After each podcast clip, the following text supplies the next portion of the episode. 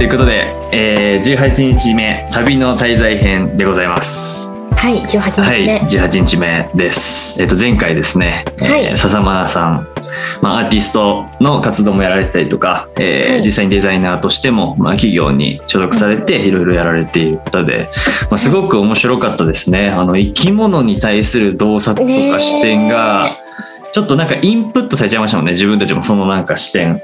そう。なんで、なんか。か、うん私は、あのースーパーの生鮮、生ね鮮コーナーに行きました、すぐに。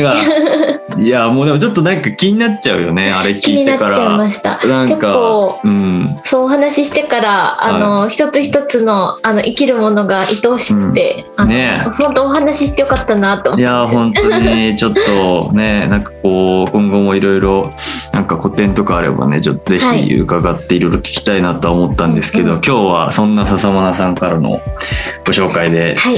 でね今日の方ももう本当ウェブサイトとか見ると分かるんですけどちょっとねなんかなんだろう。物事の見方とかなんていうんですかね。ちょっとやっぱ我々には見えてないものが見えてる感じがすごくするので、ちょっとぜひいろいろお伺いできればというふうに思っているんですけど、えーとはい。今日はですねえー本日の滞在先は、えーとジュエリー作家の、えー小室恵美香さんでございます。どうぞ。はじめまして小室です。よろしくお願いします。よろしくお願いしおます。願いしまいやーありがとうございます。お忙しい中、す。いえ、こちらこそありがと楽しみでうございます。す。いやーなんかちょっとあのーいろいろウェブサイトだったりとかも拝見すると、いろんな情報が見れるんですけど、うんちょっと簡単に小室さんから自己紹介的なものをお願いできますでしょうか？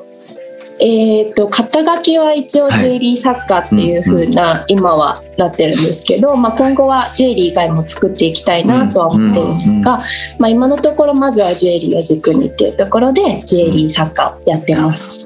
でジュエリーといっても、うん。こうちょっとファッションによったものもあれば、こうアートによったものもあれば、うんまあ、皆さんがよく知る結婚指輪とか、はいそういうこうなんでしょう代々引き継いでいくようなものとか、まあ、そういういろんなジャンルがあるんですけど、まあ、うん私はそういうジュエリーの中でのジャンルはあんまりこう自分で儲けずにうん何でも作っていこうかなっていうスタンスで今作っています。なるほど。確かにでもウェブサイトとかもいろいろ作品拝見させていただいてはい。かなり確かに幅広いですよね。ものすごくシンプルなものからなんて言うんでしょうす。ごくもう本当にアートジュエリーっていうんですかね。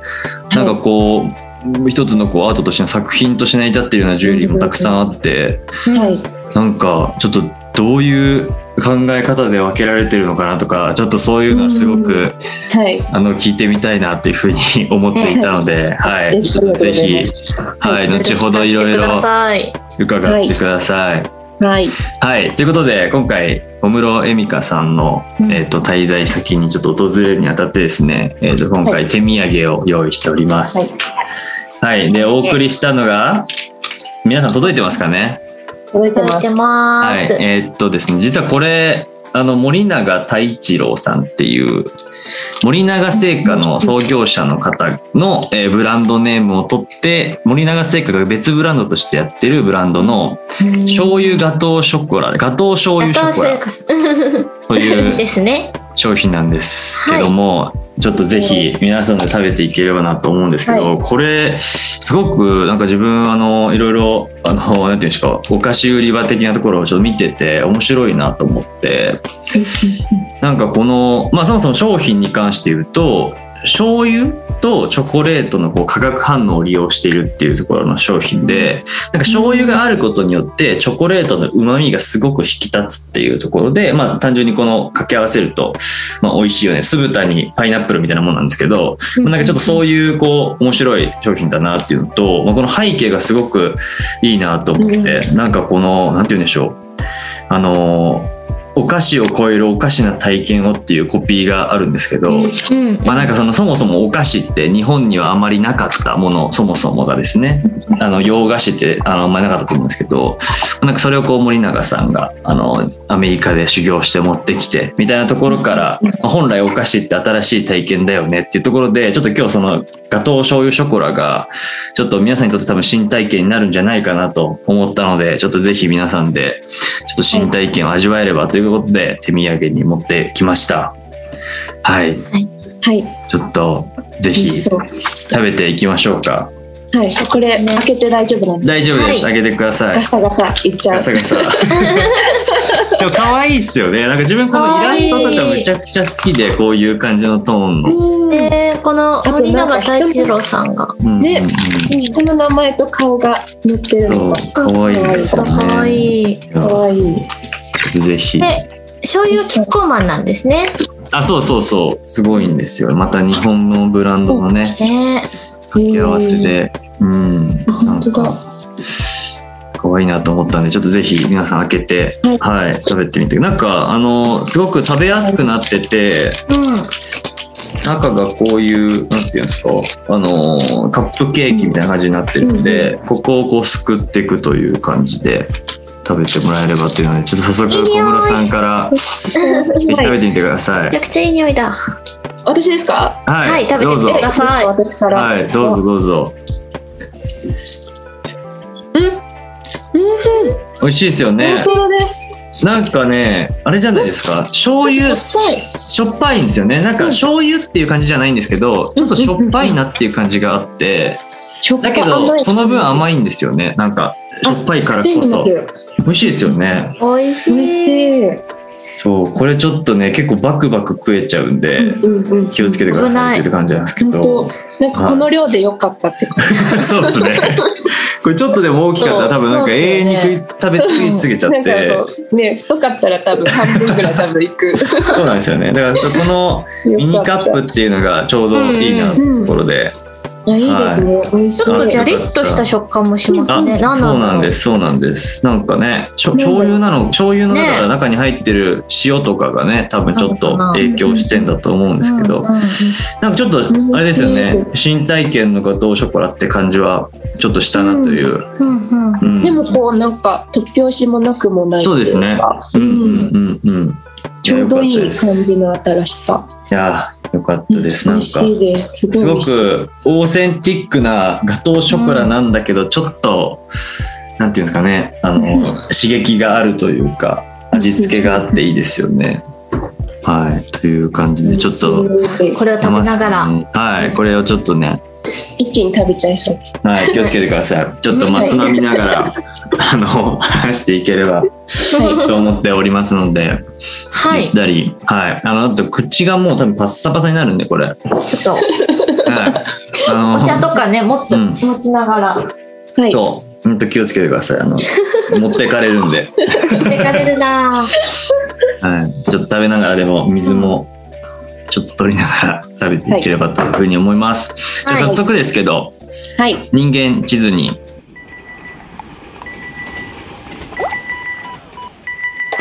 参りたいと思います。はい。はい。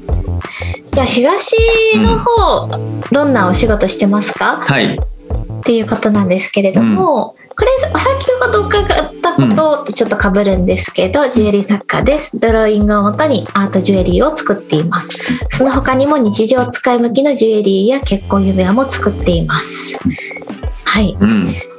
えちょっとあのそもそもジュエリー作家になろうって思ったところからちょっと聞いてみたいなと思うんですけど、はい。うん。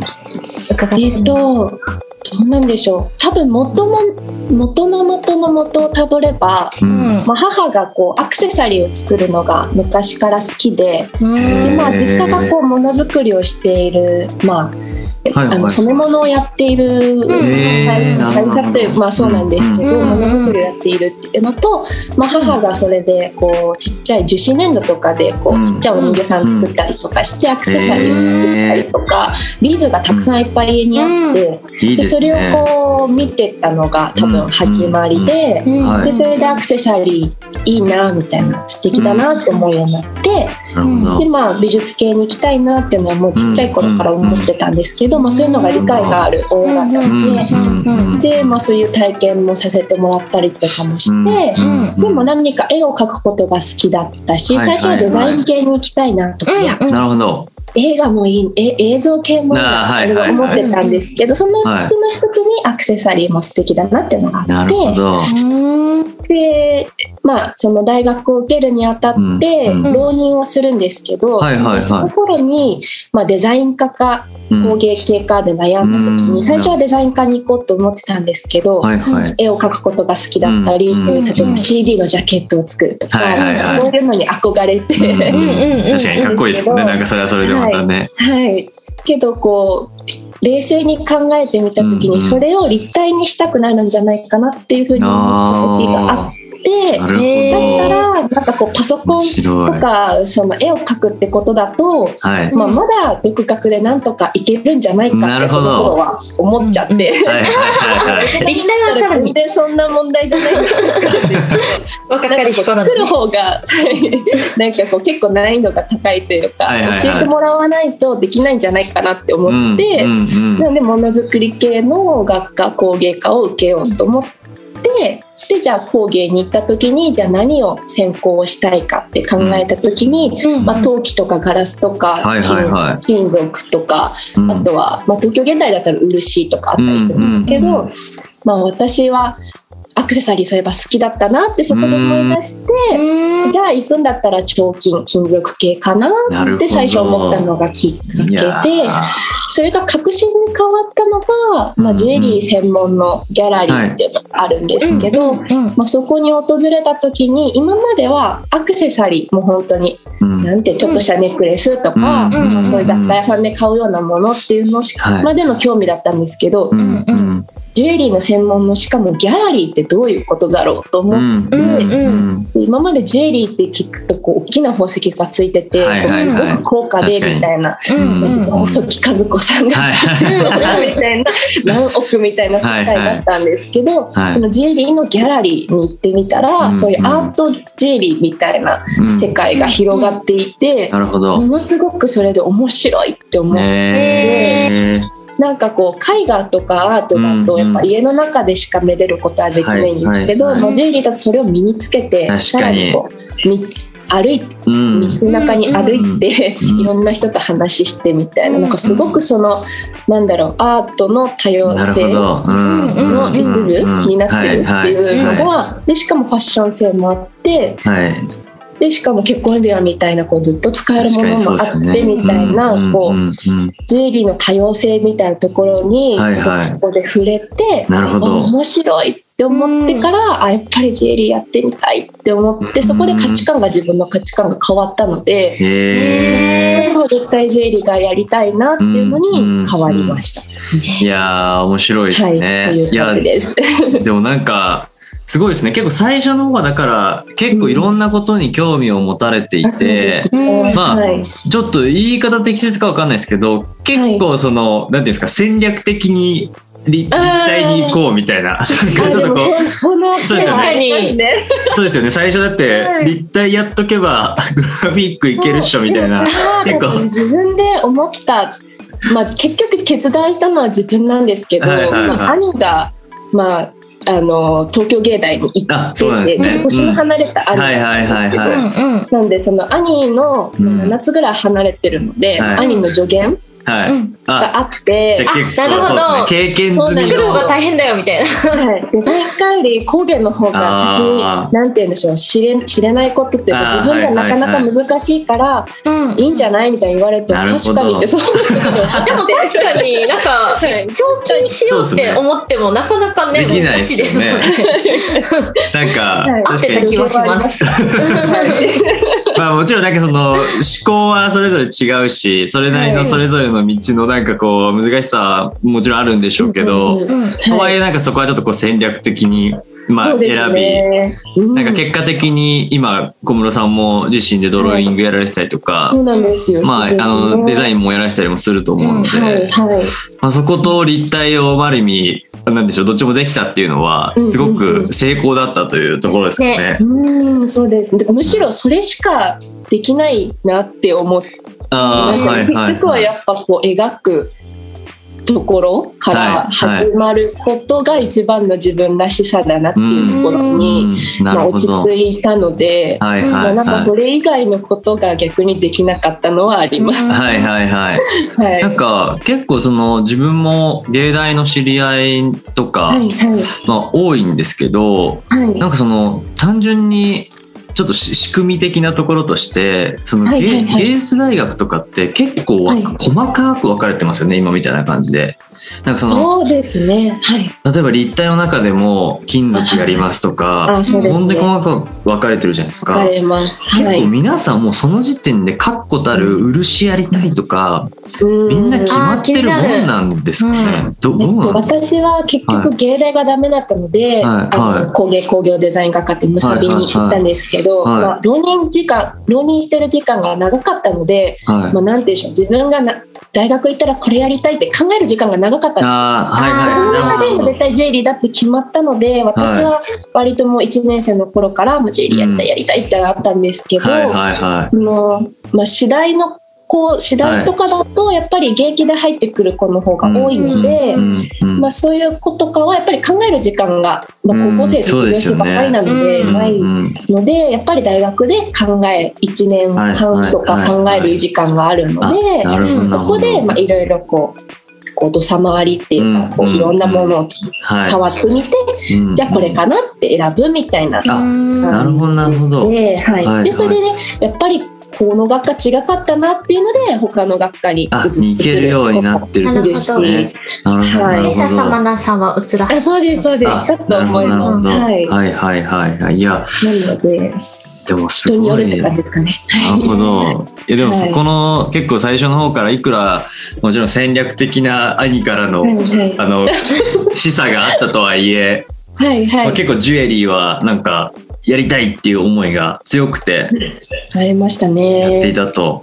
なんか大学を通してなんか4年間やってる中でその気持ちは一切薄れることなく結構もうのめり込んでたって感じですか？ねうーんとやっぱりその一大学入って1年半とかは違う学科の授業をやったりとか、金工をやってみて陶器やってみてガラスやってみてとうんなんかいろいろこうまあチャレンジしてみなさいみたいな時期なんですけど、うんもうずっとジュエリーやりたいっていう気持ちが 浪人の時期とさらに大学入って1年半あったので、はいなんかそのフラストレーションがなるほ溜ど。まってて、はいはい。でようやく金属に行けたと思ったうんらさらに基礎課題があって、あそういうことか。なんかこうじらされたみたいなはいはいはいはい。感じはあります。なるほどなるほど。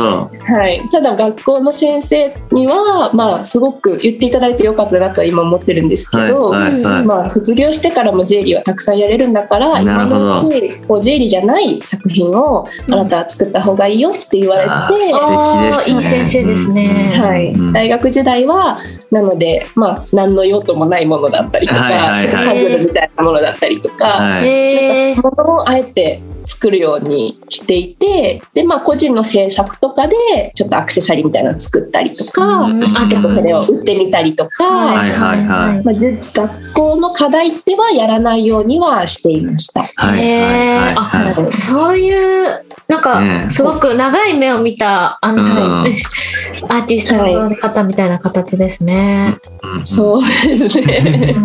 は なるほどなるほど。いやーすごい面白いですね。でもなんか結構そのさっきおっしゃってたあのことをすごくなるほどなと思ったんですけど。うんうんうんあのやっぱりジュエリーとかって唯一そのアート作品の中でもうんいその身につけられるアートとしての側面ものすごく強いじゃないですか。はい。でなんかやっぱり自分がそこですごく気になっていたのがそのアートってやっぱりその物として基本単体で成り立っているはい。えーものが比較的なんか個人的に多いんじゃないかなと思っていてうん。はい。もちろん人との相互作用によって生まれるインタラクティブアートみたいなものもたくさん多いと思うんですけどなんかそのやっぱりジュエリーとかって唯一それがなんかその人になりつけられることによって成り立つアートだったりとかその人を思い描きながらなんかやっぱりなんて言うんでしょう考えなきゃいけないアートって考えるとなんかそれってどういうふうにあの、はものを作っっていくんだろうなっていうのが、うんちょっとそのステップっていうのが、うん。なんかある、なんかちょっと特殊なのかなとか、うん。ちょっとその辺すごく気になったんですけど、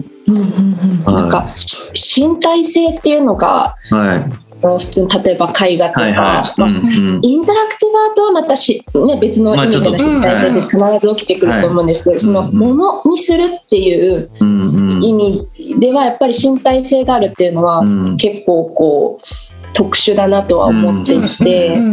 でそこはちょっと作家さんによってもうんまたアプローチの仕方とかどこに比重を置くのかっていうのは違うと思っていてうんなんかこう身体との関わりがあるからこそ面白く見えるジュエリーみたいなのを作ってる方もいるしはい。まあ私みたいに超パーソナルなはい。感じというかうん。うん。パーソナルな部分をうん。こう出してでそれで共感してもらいたいっていう人もいるし。うんなんかどこに比重を置くかっていうのは作家さんごとによって違うなと思っていあてなるほど。はい。ただ身につけるっていうこと、うんジュエリーであるっていうことは、うん。私これは個人の意見なんですはいけど、はいはい。まあ、その身につけやすいことっていうのは絶対度外視しちゃいけないなと思っていて。うん。まあ、例えば海外の作家さんとかはやっぱり体格の大きい方とかも多いんで、うんうんやっぱり大きなブローチをドーンってつける人もいなたり。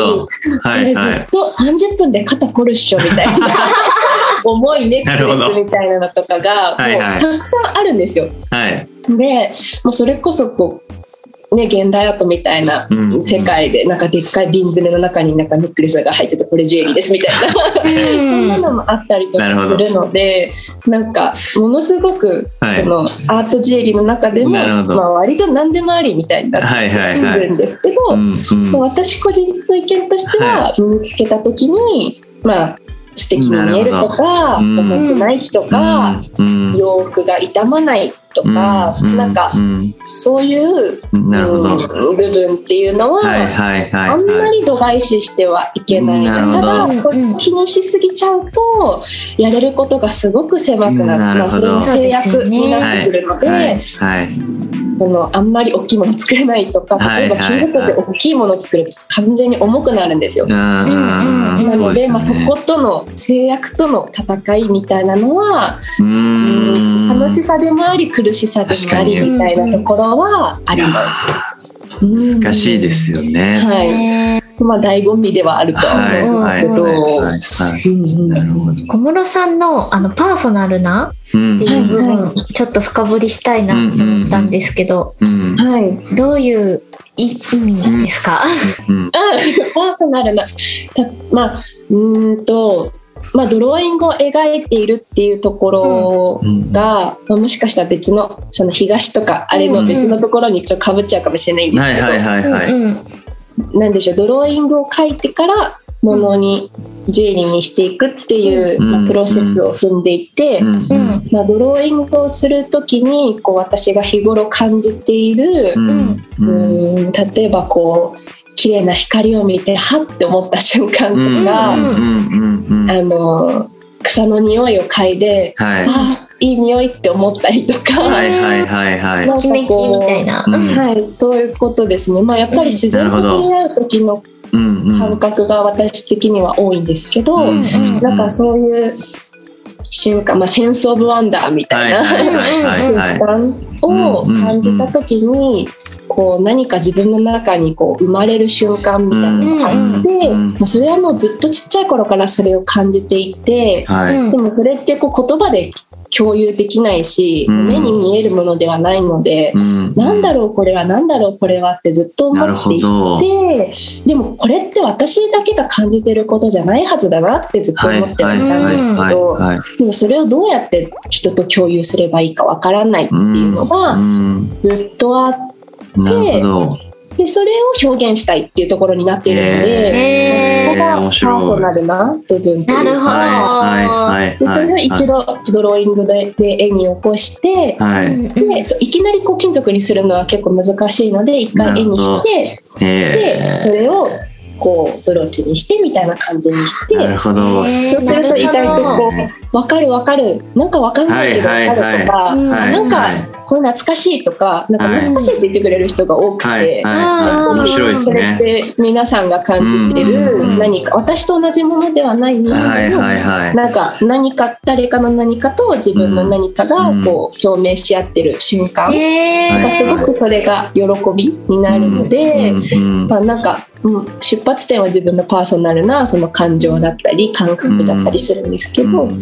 まあ、それがこう共有できた瞬間ってすごい言葉を超えるじゃないですけど、はいはい。いいなっていうふうに思っているのでそういう感じですかね。めちゃくちゃいいっすね。言ってしまえばこうエゴなんだろうなとは思うんですけど。いやいやいやいや。はい。なんか究極のエゴが一番なんかいいなって思って。る、やっぱりその作り手が幸せじゃないといけないじゃないですか。そうですね、うん。本当にそうだと思います。なるほど。いや、しかもなんかその、エミカさんが、なんて言うんでしょう、はい。エミカさんならではの感じ取ったものっていうのをうん。世の中にそのそのままシェアするというか、まあ、それってその、はいはい。さっき一番最初の方にもおっしゃってましたけど、そのジュエリーに限らないんじゃないかっていうか、うん。なんかその多分いろんなアウトプットがある中で今はジュエリーを多分選択されてるってことだと思うんですけど、うん。例えばなんかそのいやすごくこのえっ、とちょっと曖昧な言語表現ですけどやっぱりエモいとか、はい。なんかその、はい。ああいうこう得体の知れないもの人によって多分感じ方が違ってなんか春の始まりのタイミングでうわーエモいなみたいなことだったり。はいはいないん。かそういったものを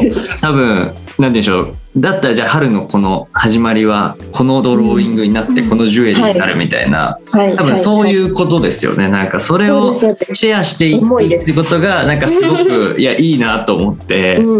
なんかその人にしか多分体験してないものを他の人が体験できるっていうこと自体がすごく。ね、うん、なんか共感覚、うん、共鳴できるっていういいなうん、いやでも。なんかその曖昧な概念なんていうんでしょう、はあのエミカさんのサイトにも確かに書かれてたことだと思うんはい。ですけど、ちょっと硬い。言葉はい、で。いやいやいやいやでもすごく面白いなと思って。あのやはいっぱりこうなんでしょう。あるのになくてないのにあるっていう、はい。うん。なんかそのやっぱ感情的なものですよねっていうのうんが、そうですね。やっぱり形にしてみるとみんな懐かしいって思ったりとか、うん。っていうのはなんかすごくそのジュエリーを作る上でのその発想としてすごく面白いなっていうふうには今うん。うん。のなんかい今つながってなかったんですけどなるほどって思って、はい。その言葉も気になってました。そうすごく気どういうこになってとだろうって思って。なんか、なんかうん。こうはいはい。あ、いあ、なんかあのそういうジュエリーとかってただただ美しいみたいなうん。ものだと思ってたんですけど、なんはい。なんなんかその知ってるものと形は違うし、あの、うん。なんかおも面白いのか不思議なのか、うん。うん。うん。綺麗綺麗とも綺麗なんだけどなんかただ綺麗とはまた違って、うんうんなんうん。なんそのコアな部分って何なんだろうってすごい思ってた。うん。確かに。うん。なんかその作品のように作っているブローチのそのドローイングを元にしてる方は、はいはい。まあ、なんかジュエリーっていうと少し説明が難しくなっちゃうのかなって最近思っていて、なるほど、うんなので最近やった個展はあのデッサンさんっていう中目黒にある本屋さんでやったんですけどジュエリー畑のうんジュエリー畑ジュエリーの展示会とかでやるとやっぱりこう、ジュエリーイコールファッションってイメージがもちろん強いと思うので、まあ、そういうところから来るとこれなんだろうってなっちゃう。うんのでむしろジュエリーっていうのは言わないでおいて、まあ、言うんですけど、なるほど。どっちかというと絵ですよ。なんかうん。壁に飾るもんですよみたいな。はいところから始まって、あ実はこれ身につけれるんですよっていう順番の方がなんか自然に見ていただけるのかなっていうのは最近ちょっと感じているところではあって。うん。なんかこうジュエリーって言ってしまうとやっぱりこう男性とかは特そうですね。なんかこう興味ないかなって思っちゃったりとかまあそれは自然だと思うんですけど、はいはいはい。なんかつけちゃいけないのかなとか全然そんなことはないんですけど、うん。やっぱりこう馴染みがないのだとは思うので、はいはいはい。なんかもう少しこうアートとか、うん。うんデザインとか、はい。なんかうん。絵本好きですとか、絵が好きですみたいなそういうノリから入ってもらった方が、なんかうん自然と受け入れていただけるのかなってはい。思っていて、うんまあ、ジュエリーという言葉に私もすごくこだわっているわけではない。ので、なんか、まあ、その自分が表現するものとしてジュエリーっていうのが自然だったっていうことだけなので別にそれをつける身につけることを強要したいっていうわけでもないし、うんうんうん、なんかそれを絶対こう毎日つけなきゃいけないっていうことでもないので、うんはい別にずっと飾ってもらうだけでも十分なので、うんはいっていうノリで作っていやー。めっちゃ面白いっすね、なんかまさにそうで多分ジュエリーっていう風な入りになっちゃうと、多分自分とかも、あ自分向きじゃないなとかって、うん、思いますよね。思っちゃうんだろうなと思っていて、うんだけどなんかわかんないですけど例えば本当にあえて浮き出てるアートなのかうんその浮き出てる絵なのかなんならつけられる絵なのか、うん。なんかその、うんうんそそういう表現されるとあちょっと見てみたいなってはいはい。うん多分そっち思いますよの方がね。うんいろんな方に親近感を持って見ていただけるのかなとは。うんうん。なるほど、うん思います。や面白いですね、うん。なんかそう思うとその、はい。自分も例えばジュエリーっていうものに対するはいなんかその、に近さがすごく近くなって、はい。なんか今後なんかつけれる余地あるのかなとか、なんかすごく思いますね。なんかこう例えばなんかメンズジュエリーっていう言葉とかもあると思うんですけど、まあいいのか悪いのかは、まあ置いておいて、はいはいはい。なんかこうメンズジュエリーっていうとこうなんかクロスのシルバージュエリーみたいなのを想起させると思うんですけど、はいははいいはい。全くそんなことはなくて。うん。うんその私が一定衝撃を受けたギャラリーでは、はい。なんか、うんもう男性の作家さんとかすごい多いんですよ。特に海外の作家さんとかは男性がすごく多くて。男性の作家さんが作るジュエリーってものすごいかっこよくて、へー。なんていうんですかね。やっぱりなんか超クールみたいな。あーはいはいはいはいもはい。う私が男だったらつけたいなと思あう。ーなんかえー、ね。はやっぱりアートがアート要素が入るっていうことはなんていうんですただこれあの誰々っていう芸能人がつけてたかつけてるとかじゃなく。そこにものすごくコンセプチュアルな意味合いがあっうんうん。て、うん。なんかなんでしょうその社会性を持った意味合いがあったりとか。うん。うん。なんか私はそういうアプローチは全然できないのでしてないんですけど、うんうんうん、例えばそのアートジュエリーの発祥というか、まあ、ものすごく盛んだったところってドイツとオランダなんですけど、ドイツってまあいろいろあった国じゃないですか、はいそうですね。そのねベルリンガウからとか、はい。なので、うん。そういう社会性を、はい。うん、ちょっとこうアイロニーを含めて言ったジュエリーがあったりとか。なるほど。ちょっとだから、はジュエリーなんだけどものすごくヒップホップなカルチャーあそうってことですよはねい、。そういうカルチャーで、そういうのも大人の男性たちがものすごくこうジュエリーを通して、はいはい。なんかこう社会にこう意義を申し立てるみたいなえー面白い。カルチャーえー、があっ面白いな。て、はい、その第一人者でオットー・クンツリさんっていう方がいるみたいなんですけど、はいまあ、まだい生きてらっしゃっていて日本が大好きな方なんですけど。へー。その方とかはなんか金の大きな指輪を作って、はいはい。でそれにわざわざこうゴムを巻いて金が見えないようにして。なるほど。え でイコールその金の価値ってどういう意味みたいななるほど。面白いこううん？って考えさせるよううん。なジュエリーを作っていたりとか、へー。そうなんかそういうこう禁煙ブームの時にこういつでもはいはいタバコが吸えるネックレスみたいなの作ったりとか。はいなんかそういうアプローチをすごくしていてまあ、ジュエリーという形を借りた現代アートみたいな。なるほど。でそれがさらに身につけたらすごいかっこいいじゃないですか。なるほど。かっこいいにですよね。知ってるんだよみたいな。はいはいはいはい。はいなんかハートの形のパイプが長いパイプがあって、それを好きなところでカットしてネックレスにできるんですけど、あなたの愛はどのぐらいの長さっていう。なるほど。むちゃくちゃ面白い。はい、なんかすごくいいはい、なんかそういうのにもう本当現代アートとしてはい。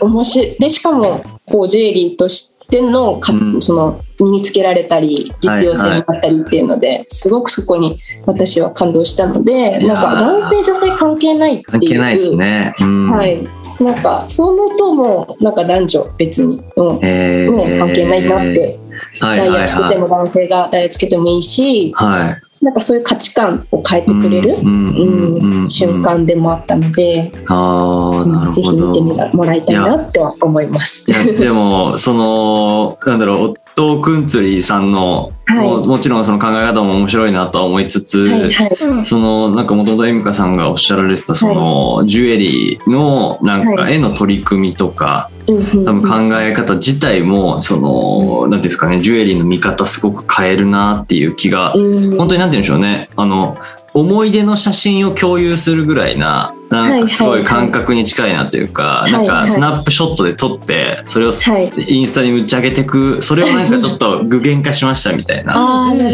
なんか考え方にすごく近いって思うとなんかもうちょっとジュエリーがラフになっていくというか、うん。いい意味でそのもちろん上品なものとしては残りつつもなんかカジュアルにラフになっていくなっていう感じがすごくしたのでちょっとすごく衝撃的というかなるほどなっていうなんか感じはしましたねなんかそのジうんュジュエリーって確かにそういう風な見方したことなかったなっていう感じがしたので。そうなんですね。うんなんかね、ファッションっぽい、こううん。アクセサリー、まあ、ジュエリーとアクセサリーって言葉かをわからないね方ももちろんたくさんいらっしゃると思うので、うん。私もそうでしたし、ないので、まあ、そこの間も曖昧に日本の中ではなってるとは思うので、うん。まあ、そこも自由だとは思うんですけど、まあ、なんか全てに良さがあってたはい。だもっと面白い世界が。あるので。なんかそれがこと日本においてはなかなか、はいまあ、海外の中でもそうみたいなんですけど特はいに日本はなんか知られてないみたいなので、なるほど。なんかもっと広まったらいいのになそうでとは思ってはいます。ーちょっとそれはぜひなんか小室さんの活動がどんどんどんどんはい。広がっていくことでなんかあのこういうふうにここ2人でさえも多分それによって今広がったので。そうですね。広がったなって思ってましたなん今かちょっとジュエリーのなんかはい。他の作品、そのオットー・グンツィさんの話とかも見て今うんパッと調べたんですけど、むちゃくちゃ面白い作品多いなっ思いますほし。まずお父さんから入ったら、うん。あジュエリーって面白いって価値観がはいはい変わはい。ると思います。私前庭園美術館であ展がみたいですね。へーうんうんうんうん。はいなるほどなるほど。はい、面白いです。いろんな方の哲学を見てるみたいで面白いです。ーすごいはいです。ね なんか綺麗なだけじゃないんだなうん。知らなかったですうん まあこれはつけれないでしょさすがにみたいなのもあってそれも面白いです。まあまあそうですね。なんかこの。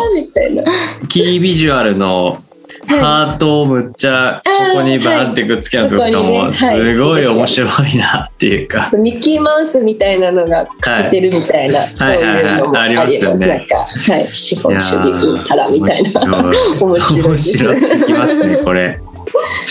なるほ。ど。一つの、はうんカルチャーとして見ると面い。白い。うんうんうんうん。うんいや結構なんかヒップな感じだなというはいのを見てて思いますし、はい。なんかそう考えるとエミカさんの作品を改めて見直すと、なるほどなっていう発見が今ちょっとパうんッと見ててもするので、あーそのなんでしょうなんていうんですかその自分の感覚っていうのをドローイングに落としたっていうことで見ていくと、はいはいあそういうことかっていうそうですとね。面白さがあったので、いやちょっとこれはなんかぜひあのーでしょう生で見れると嬉しいな。ああね、ぜひ。見てください。はい、なんか古典とか、あれば来年の2月にまた個展やあ本当ですか。ではまあコロナなのでちょっとどうなるかわからないんですけど、はいはいはいはい。一応予定ではあります。東京で。絶。対行きます、ぜひ行きます。これはちょっと生で見てみないとまたまた分かんない感覚があるだろうなと思ったので、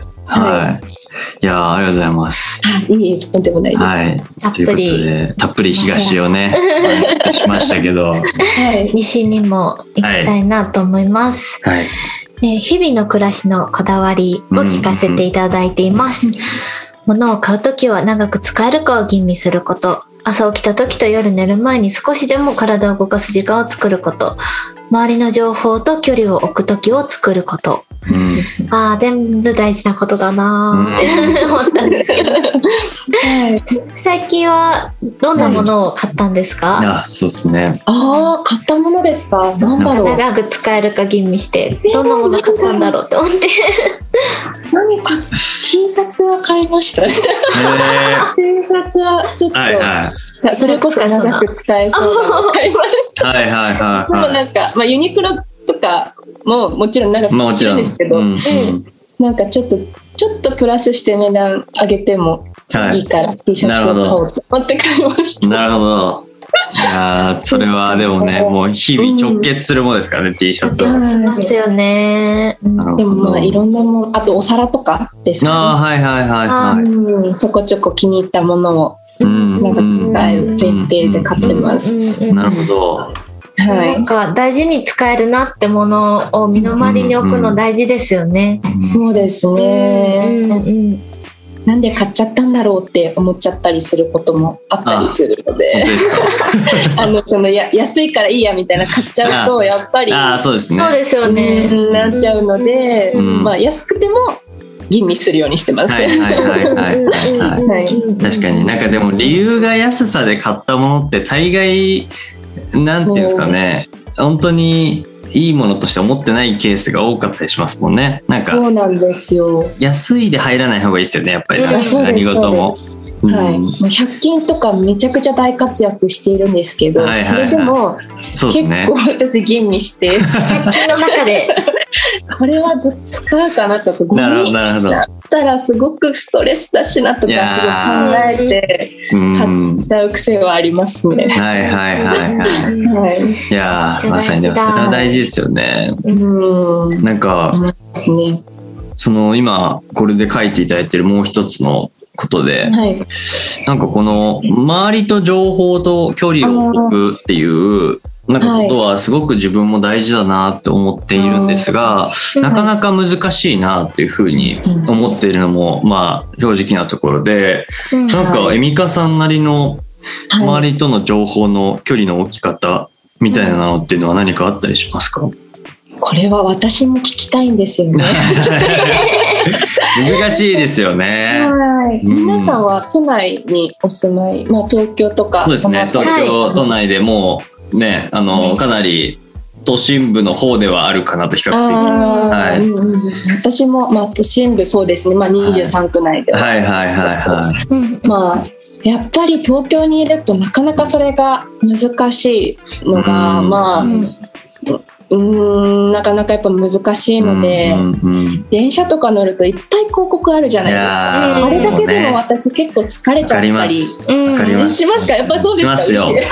ます。もう目を閉じて音楽を聴くっていう時もありますからね、はい。はいはい、はい。そうなのでなるべくこうね自分がリラックスできる音楽をそういう時でも聴くとか、なんかこう目を閉じるとか、うん。なんかうん。まあそういうことしかできないんですよね。なのでまああ携帯、まあ、家にいる時は携帯をちょっとこう離しておくとか、はい。なんかまあ SNS 疲れっていうことは私個人としてはあんまりないんですけど、あはいはいはいはい、はい、あとあツイッターとかは私そもそもうん。なんかそれこそいっぱい情報があるのでやってない。んですよ、そもそも。はいはいはいなんかもう本当に意図的にそういうところとは、はい。なんて言うんでしょう。あの、距離はもともとやってないっていう形で置きつつ、はい、もうん。あもともとツイッターとかやってたんですけあどそね。それですごい気疲れしちゃって。はいー、そうしますよね。私にとっては必要じゃないなと思って、はいはいはいはい。まあ、一応そのねその地震が起きた時のそのはいはいはい。保証のためにアカウントは持ってるんですけど、うんうんうんうんほとんど見ないというか、うんまあ、その何かあった時用のためのアカウントで、はいはい。もうインスタグラムだけフェイスブックも一応はやってるけどほぼ見はいないし。なんでインスタグラムだけだとこうなんて言うでしょうこうなんだ用の部分しかないじゃないですかはいはい。わかります。確かにわかります。楽しんだなで終わるので、うんうんうん まだ私は明るい世界ですよね明るい世界ですね。はい、もう。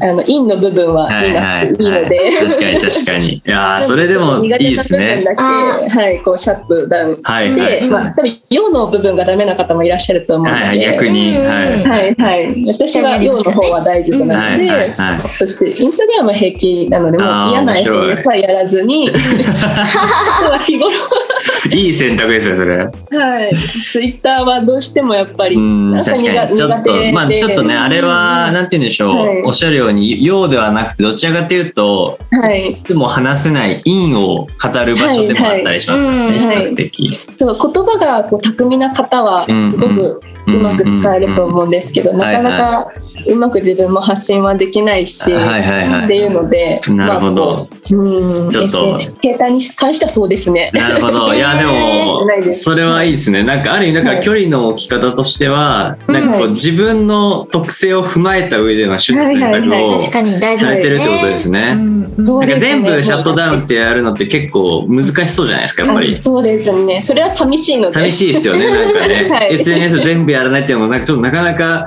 時代から、なんて言うんでしょう、一歩距離を引きすぎてる感じがして、寂しいなって自分も多分思っちゃうので、うんなんかやっぱそこはあえあえて取捨選択というかう、んそうですね、してますね。日頃のそういう目に入ってくるその広告だったり、いろんなものっていうのはまあしょうがないので音楽聴くとか、他に皆さんどうしてるんだろうってそれは気には確かにゆりさんはど。うしてますかそうですね。でもなんか、自分は、うん。なんて言うんでしょうね。あのーまあ、すごい月並みですけど、やっぱりその映画館とか、サウナとか、その、あなんでしょう、絶対にスマホを持ち込めない場所あ、てかスマホ開けない場所っていうのを、はいはい。あの定期的に絶対に行くようにしていて、うんこれいいかもしいれない。やーもうなんか映画館はだから自分昔からなぜか好きだなってずっと思ってたんですけどやっぱりそれはなんかそういう時間を作れるからなんだなっていうのはうん。やっぱ思うのでおすすめですね。やっぱ映画館は2時間絶対にスマホ開けないのでうん。どんなに緊急事態でもあのどんなに電話かかってきてでもオフにしとけば絶対に開かないじゃないですか。確かに。でみんなストーリーにこう集中するのではいはい。やっぱそれはすごくいいかもしれないですね。自分は結構なんかそういう風にやってるかなっていう風に、ううんん、思いますね。なるほど。え、はい小田切さんはどう？えどう私あのお風呂浸かるのすごい好きなんですよほぼ毎日浸かるんですけどその時になんか好きな本とか雑誌持ち込んで自分の時間作るうん、といいです。ね寝る前に同じようにまたあの結構キャンドルたいとかお香とか炊いてあの、はいはい。本読むの好きでうん、えその時間が結構好き。あそう。いやあのちょっとずつ読むんですよ。一気に読めないから。そうそうそうそう。そうえー。あじゃあ何かにこうですね。没頭する、うん。おお二人ともそうですよね。映画もまあそうですね。本も没頭して何かシャットダウンというか情報とかを見る余裕をなくすというか、なんかあれですよね。まあある意味その映像とかうんなんかうん。えあ本とかってまあその何か動いてる情報ではないというかなんとなくですけうんど、なんかあくまで自分とそう対峙する情報だなとは思うので、なんかそれはそういう選択をしてるなとは思いますけどやっぱりどうしてもそのなんていうんですかねさっきエンブさんが言ってたような取捨選択みたいなのはなんかあまり意識的にやれてないのでう、ん。うん。いやなんか結構必要だなと思いましたねさっき。確かに。うん自分の得意な情報と嫌いなあ 嫌いな情報って得意って何なんだろうあるのかもなって思いましたけどね、うんなんか。多分それがない方がきっと強く生きていけると思うんです。本当ですか？私は多分その、あこれダメだとか、うん。結構思ってしまう方思まあその日にもよるんですけど、はいはいはい。あもう今日見たくないっていう時もあるので、うん。なのでこう自然の中にいる方が自分らしく見れるんだと思うんですけど、うん。うん。なんかこう何もこう灰色の世界だなって思ってしまうんですよね。うんはいはいはい。はあコンプリートの世界で可愛い女の子が笑ってるみたい。いな。なるほど。なるほどなるほど無。機質な世界に見えてしまはって、まあ多分そこからインスピレーションを得る方もいると思うんですけど、私にはは無機質な世界に見えてしまってなんかこうポカーンとした気持ちにい。なってしまうのでうんなんかこうそことはこう距離を置きつ。つ、まあ、あと距離をそのねツイッターやめるみたいなはいはいはい。ことができないじゃん物理的なことができない時は、うんうんうんもう心の距離を頑張っておくみたはいいな。はいはい。もうそれはでも、超、なんて言うんでしょう。もう内面的な話ですよね。その、なんか、ねもう自分の感覚ですよね。その距離を置いてるっていうのは、あそうですで。ね。はい。うんこう無無にしていく。煩悩を捨てるみたいな感じですよね、もう。座禅みたいな状況ですもんね。はい。なるほど。いやーでも、スイッチ。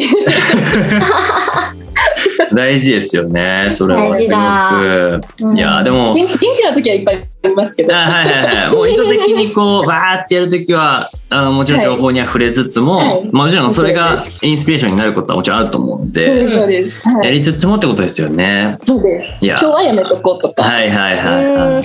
あとはなんか最近、はいはいうん、あと その運動するみたいなのの一環で、まあ、毎日は全然できてないんですけど、はいはいはいまあ、心地がいい天気の時とかは、うん歩いて30分ぐらいのところに大きな神社があって、はいはいまあ、その運動がてらにそこまで行って、はい。ちょっとお参りして帰るみたいなのを何回かやったんですけど、い。すごいそれが良くて、良さそうですね。の中でもこう、うん。なんでしょうこうフラットにしてくれる場所だったので、なんかこうあいいかもって最近思うようになりまいやーそれはなんかわわかるかもしれないですね。なんかは自分もちょっとこの前たまたまなんかの用事で自分のそのは大学の近くにちょっとたまたま寄ることがあってあの行ってた大学はいはい。でその辺ちょっと回ってたらなんか神社あって。あの行ったことない。大学行ってた時は行ったことない神社があってなんかちょっとそこにパッと入ったら、なんか思ったより空気がなんでしょう澄んうん。澄んでるっていうかなんか気持ちいい。なんか不思議ですよね。あれなんか。はい。はい。わかります。なんかこう、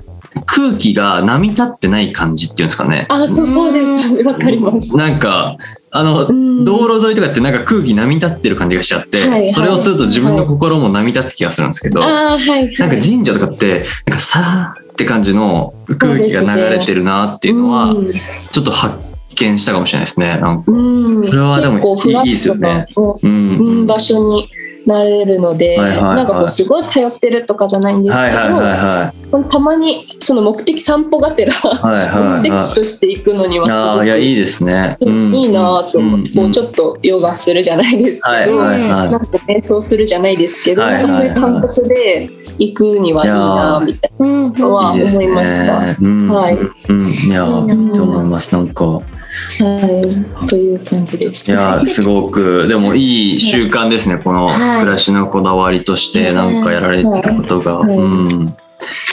じゃあそはい。じゃあちょっと南に進んでみようかなと思うんですけど、はい、あなたのオアシスは何ですか、うん。でもアトリエとその周辺自然があるところ、うん。猫 全部好きですね自分も。あのアトリエでその周辺は分かんないですけど今 今聞いてみないとなと思ったんですけど自然も猫もいいですね、え猫飼ってるんですか？猫はその福岡のにいる時は実家の方にいるんですけど、はいはいそこで猫を飼っているので、ああ癒しですね。猫に顔を癒しですね。お風呂ぐっとぐっと猫吸い。しまくって、そうそう。ボロボロに耳を肩にするはい。いいですね。なんか、だから全部そのちょっとうんこう、うん生き物ですよね。やっぱ自然も猫もなん確かやっぱ、アトリエはどんな場所なんです人間ねうん確かは、えっと、今ここの福岡のところが、まあ、福岡といえどもすごく田舎なので、に。うんうん。まあ、本当に山のた山あいのところというか、うんまあ、川もいっぱい流れててみたいなところなので、まあ窓から全部緑なんですよ。あ、はい、いいな。ので、はい、緑なのでそれを見ていいね。そうです足りてないな。あ、ちょっと見えますか？あ見え見えますか？ね車。うわ素敵なお家。です。う今わすごい。いいな。拍手しちゃいました今。い。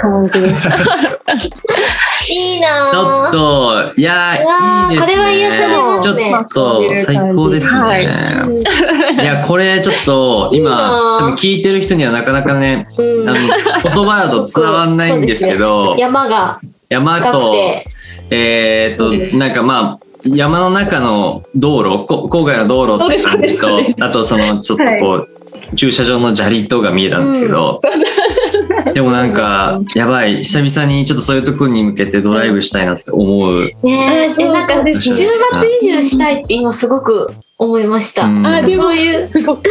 ところで仕事したいと思って。いいですね。うん。あ福岡は結構な頻度で戻られ、それとも拠点がもう福岡なんですか？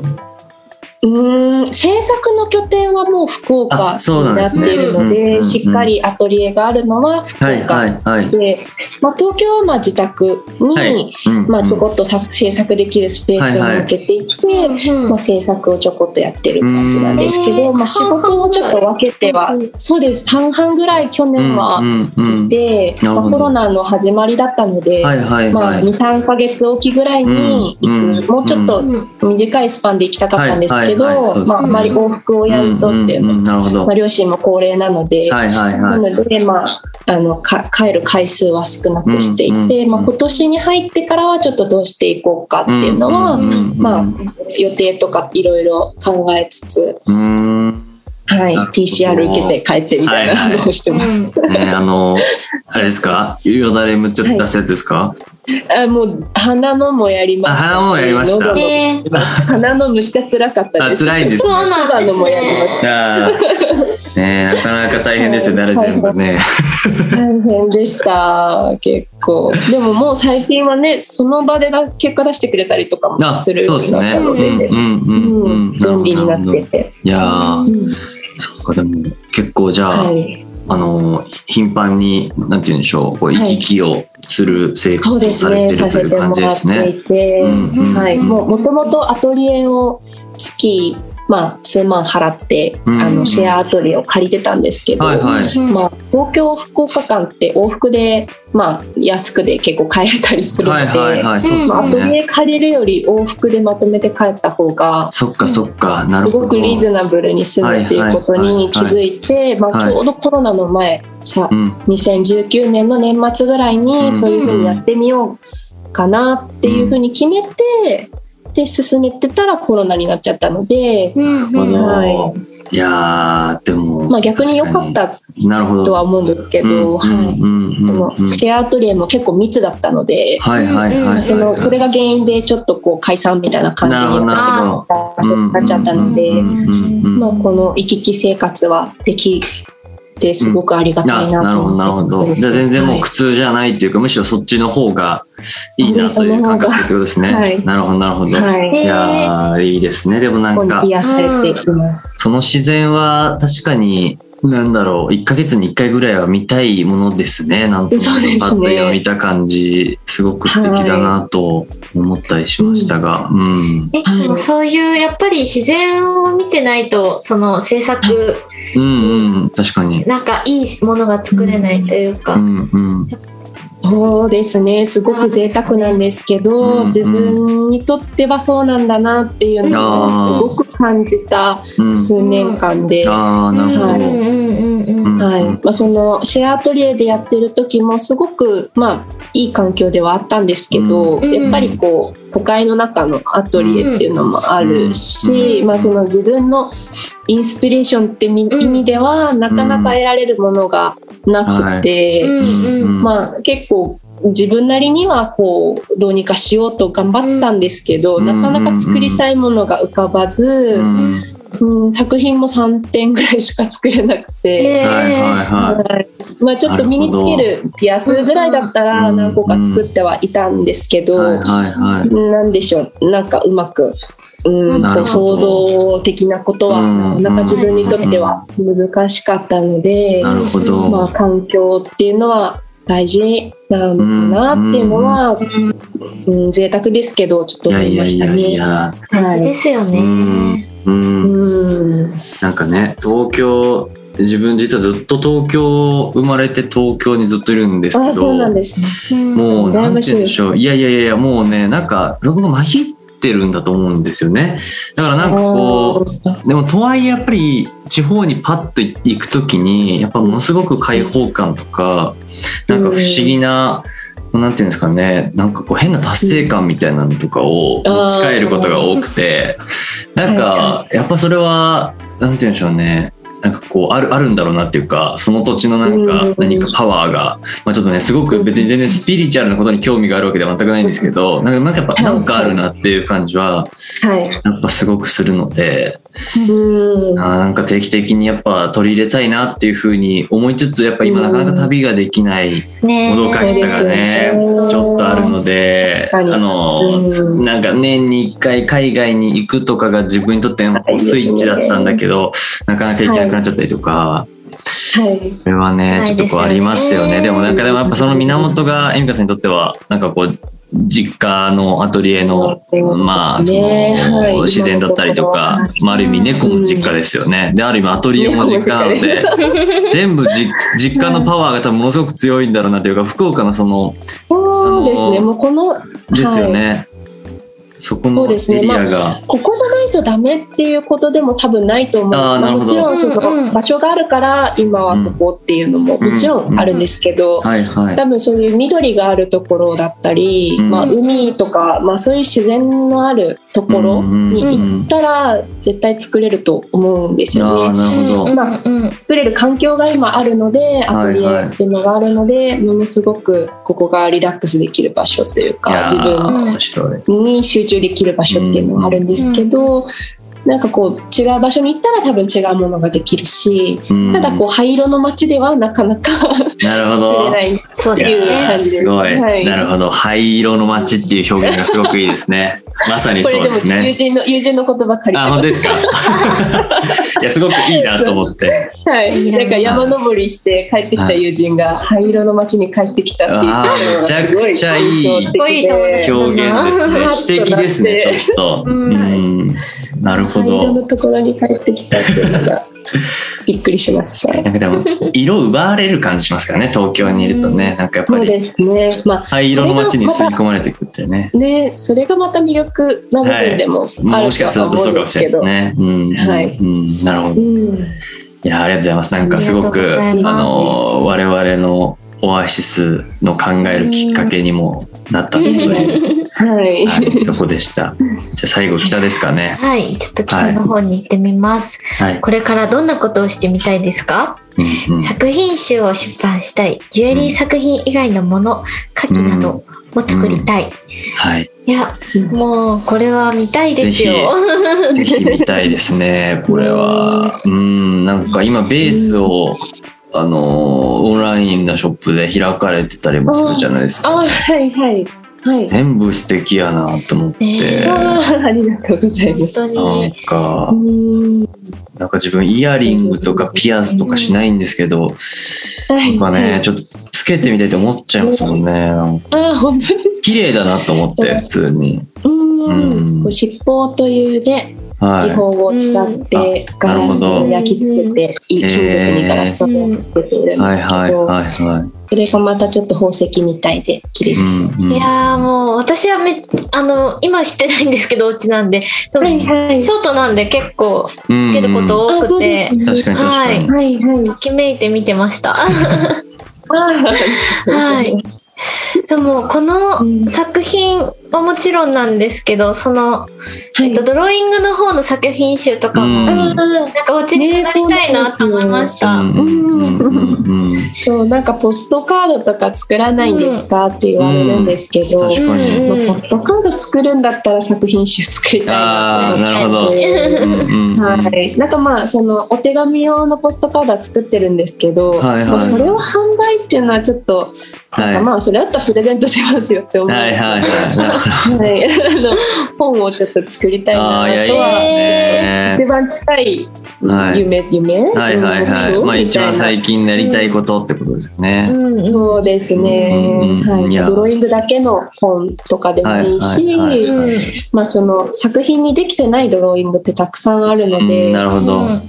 はい。まあ、この先もど作品にはしないかもな。けど気に入ってるなうんみたいな、えー。うんうんうんまあ、需要があれば出したいなとは思なるってほど。いやー、はい。素敵な。い。やーいいですよね。ねえなんかそのうんうん。なんか何にときめいたのかみたいなのもうん。なんかその作品のとこでそうだね。セットで知りたいよね。そうそうそう。うん。あー。なんか、あ何をイメージしてみたいな。そうですね。なんか、えーもちろんはい、それをなんか、エミカさんの受けたやつを聞いちゃうと、もしかするとそれに規定されすぎてしまうっていう面もあるのかもしれないですけど、なんかその順番としてはこれを見た後になんかそれが知れるとうん。ちょっとなんかその対話してる感じというか、ねエミカさんがはいはいはいはい「あこれ素敵じゃん」って言われてるような感じ。これ良くないって言われてるような感じを受けてなんかその作品とはい。対話する感じっていうのがうん。なんか楽しめそうだなっていうのでなんかちょっとぜひこの一個一個のドローイングのなんか気になるなっていうのはねなんかこねのこの光とか何なんだろうこの花のね。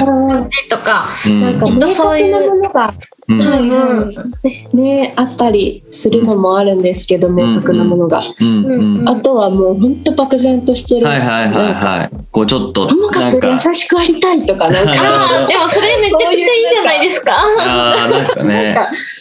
かともかく前を向こうじゃないけど、なんかすごいない。なんかとりあえずなんかたくさんの光の中で前を向いて。歩くみたいな感じのイメージだったりとか。ね。ははい、その草をの匂いを嗅ぐとか、なんかそういう具体的なのもあるし、なんかこう話すとすごい恥ずかしくなっちゃうのい。いね。やいやいやいやいや。でもなんか本当に元気が出る刺繍じゃないですけど。そのシなんかシトセットでね、うん見れたらめちゃくちゃいいなって思いますけどね。うんね、うん誰かこう逆に誰か言葉をつけてもらいたいなとああでもそれは面白いかもしれないですね。うんみ見てってことですよね。はい、なんか私が話すと何でしょう。こう見さっきあのめぐりさんが言ってくださったみたいに、はいこう見てくださいってなるのがうん。嫌で、うん。うん。はいはいあのシャはープ1とか番号で振ってるんですけど、い。うん。うん。もう私が例えばこういうイメージその光のイメージとかで書いたとしても、じゃあ相手の人はなんかこれパンみたいって思ったとしたら、それはそれで私全然いいと思ってて。なるほどなるほど。はいでパンに見えるの面白いみたいな、はいはいはいはい。ただまあ確かに私からのレスポンスがあるっていうのは、はいはいなんか、うんああそれも確かにそうだなと思っ。たんですけどううまく言葉にできないかなるほらど。作ってるのではいはい、そうですよね。そうですよねこの得体の知れないのを別に言語で伝えたいってわけじゃないですもんね、本来。そうなんですよね、うんうんなんか明確に言語が伝えられるものもあるんはいですけど、はいはいはい。なんかこう伝えた時点でこうちょっとナンセンスになってしああ、でまうも、わかりますね。ちょっとこう、チープになってしまうっていうのは、うんやっぱありそうですよね。うんうん。はい、ちょっと。こう、うん、なんか、はいはい、可愛いねみたいなはいはいはいで、はい。なんかそれだったら、まあこう、まあ誰か勝手に言葉をつけるなり、うんうんな勝手に言ってたらあれですけど、なんかこれを見てこう思ったじゃないですけど、そう言ってくださる方がうんなんかいいなとはいやー、面白いです思いね。ますね。うんなんか自分で全部に言葉はちょっとつけるのはないのそうですね。なんかちょがっと一番高い。違う気がしますよね。うんうん。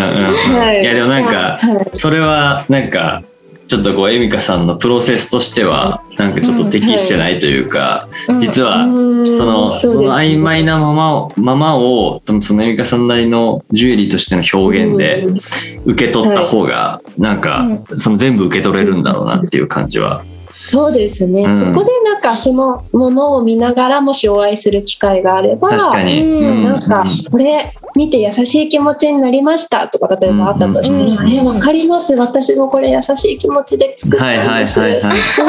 優しくなりたいですよね。みたいな。なんかそこで話を共有したいというか。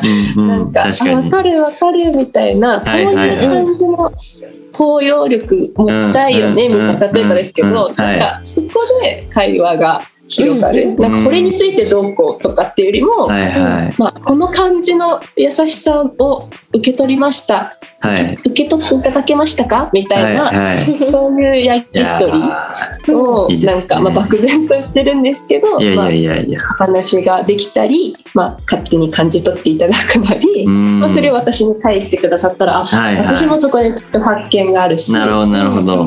まあ、そういう一つのものになったらとってもありがたいなとは思ってますはいいやなんかそういう会話を人としたいんですよそもそも。うんしたいですよね。なんかそれ面白そうですしたいんねで。すけど、はい。でもなかなかそういうなんでそういう漠然とした話はいはいはいにつながらないじゃないですか、日常はいはいはい、そうですね。はい、でやっぱりそそういうお話ができたらすごくこうあったかい気持ちになるし、うんうんそういう話ができなかったらちょっと寂しい気持ちにもなるし、うんうんうんうん。なのでこう人とそういう話ができるっていうことが嬉しいのでうん。うんうん。うんから作ってるのもあるかああもしれないそうですね。なるほどなるほど。それすごくいいですね。うん。会話のきそういう会話のきっかけでもある。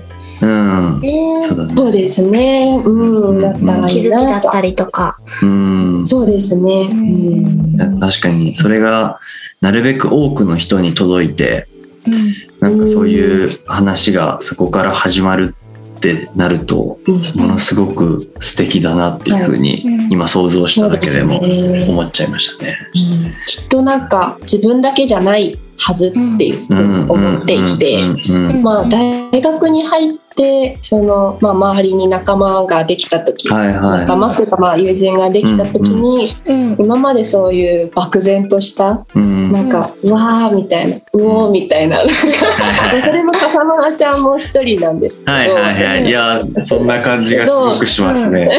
うんかるあの感じそうそううおーはいみたいな、はいはいなんかそういう非言語みたいなところが非言語で伝わるみたいなのが、はいはいはい。あいるんだっていう喜びはい。があったので、いやー。まあ別にし誰かみんなに知ってもらいたいみたいな、そういうこう自分勝手な思いじゃなく、うんまあ、うんもし誰かいるんだったらみんなで話さないみたいな、はいはいはいはいはい。なんか話し合えたら楽しいのにな幸せなのになみたいな感じです。はいはいはい。いいなわかります。うんでもなんかその曖昧ななんかこれわかるっていうやつほどむちゃくちゃそそられますもんね。その会話めっちゃ盛り上がるじゃないですか。はいそうですね。いやーそういうのをねあの確かに本来なんて言うんでしょうまああのエミカさんはじめで多分我々みたいなものもそういうものを生み出していけるといいなっていうふうにはうんすごく思ったりしましたね。まさに。はい。うん。いやー ありがとうございます。なんかありがとうございます。ぜひなんか作品集もそうですけど、うんあのーはジュエリー以外のものも含めてなんか、うん。もし展示会とかをされるということでしたらちょっとぜひ行きたいなっていうふうに思ったので、ちょっとまたその時にいろいろお話できるとはい。ぜひ。嬉しいなと思いました。ははい、い。よということでいします。はいはい。ちょっとね、あのーまさに、なんて言うんでしょう。すごくこう、あのー言葉にできないものをこう表現されているなっていうふうに、あの思いましたし、はい。それはすごく笹間さんだったりとかともすごく前回お話を聞いていてうん。面白いなって思って、そこすごく通ずるものもありましたしちょっとまたそれとは違うはい。なんか観点もいろいろあのー発見できたのでちょっとすごく面白かったです。ありがとうございます。ありがとうございます。はい、ということで。ちょっと1時間、えーはい。15分にわたる長旅になりましたけども、あはら。い。えっ、と、はい本日ですね、小室はい恵美香さんを滞在させていただきました。ありがとうございまあした。りがとうございました。はい。ありがとうございました。はい、ありがとうございます。